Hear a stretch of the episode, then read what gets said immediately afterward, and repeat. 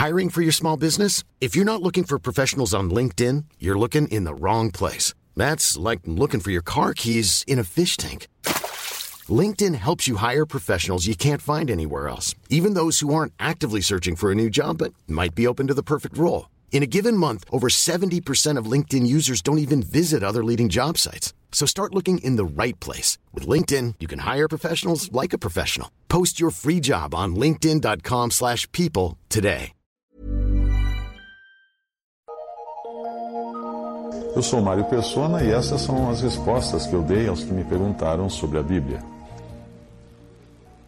A sua dúvida é se um cristão que trabalhe na obra do Evangelho poderia pedir dinheiro a irmãos e assembleias para custear o seu trabalho.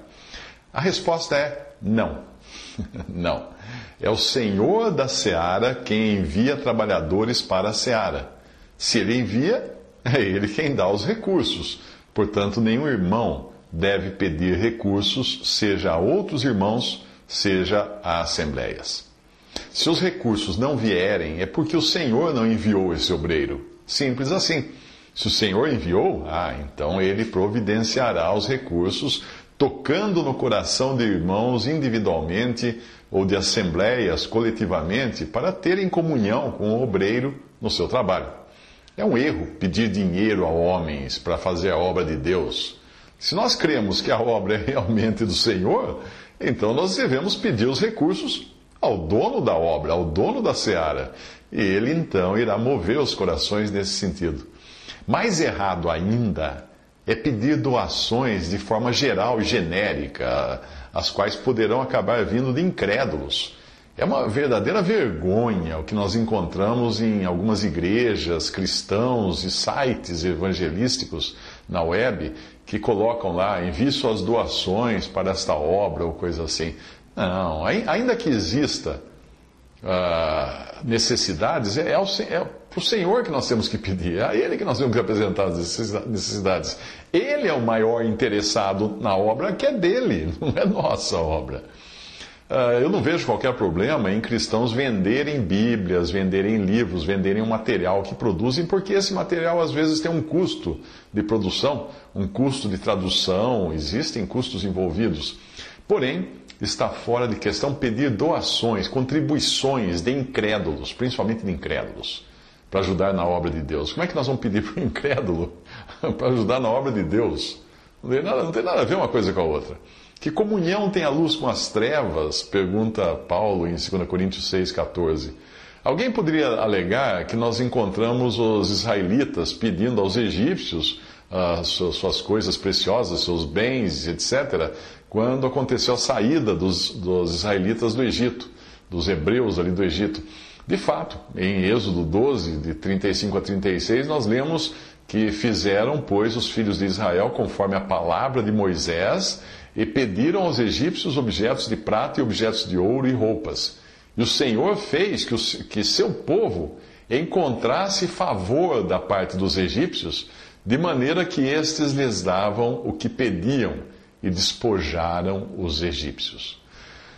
Mas é preciso entender aqui o seguinte: aquilo ali foi uma ordem específica de Deus para o povo de Israel e tinha como propósito uh, indenizar os israelitas por todos os bens que os egípcios lhes tinham tirado quando fizeram deles escravos e também tinha por objetivo espoliar os egípcios. Os egípcios era como uma uh, indenização também de trabalho, por tempo de trabalho, porque eles trabalharam de escravos, de graça, durante muito tempo. Então é diferente, não era, não era uma, uma contribuição voluntária para a obra do Senhor que você vai pedir para incrédulos. Lembre-se de que algum tempo antes aquele mesmo povo não era, uh, não era escravo, eles eram livres no Egito. E eles viviam numa posição privilegiada, como protegidos de José. José, com o consentimento de Faraó, tinha reservado para o povo hebreu a, a melhor terra, a terra mais fértil do, do Egito, a terra de Gozen Portanto, Faraó havia dito: A terra do Egito está perante ti, no melhor da terra faz habitar teu pai e teus irmãos, habitem na terra de Gozem. Isso está em Gênesis 47, 6.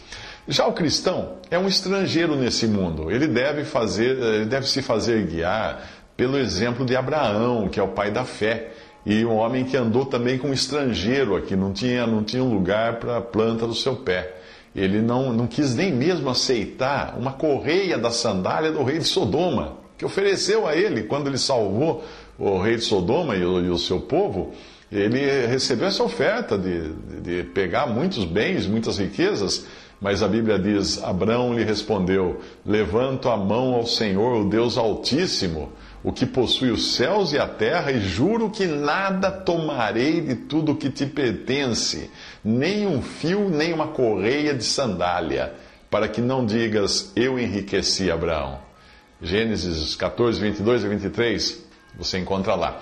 Nós temos também para nós o magnífico exemplo dos primeiros cristãos quando saíram pelo mundo dando testemunho da sua fé, levando a palavra de Deus e para isso não tomaram nada dos gentios, não, não usaram nada dos gentios, não apelaram para pedir dinheiro ou bens ou recursos aos gentios. Isso está em 3 João 1, versículo 7, que diz assim: Pois por causa do nome foi que saíram, nada recebendo dos gentios.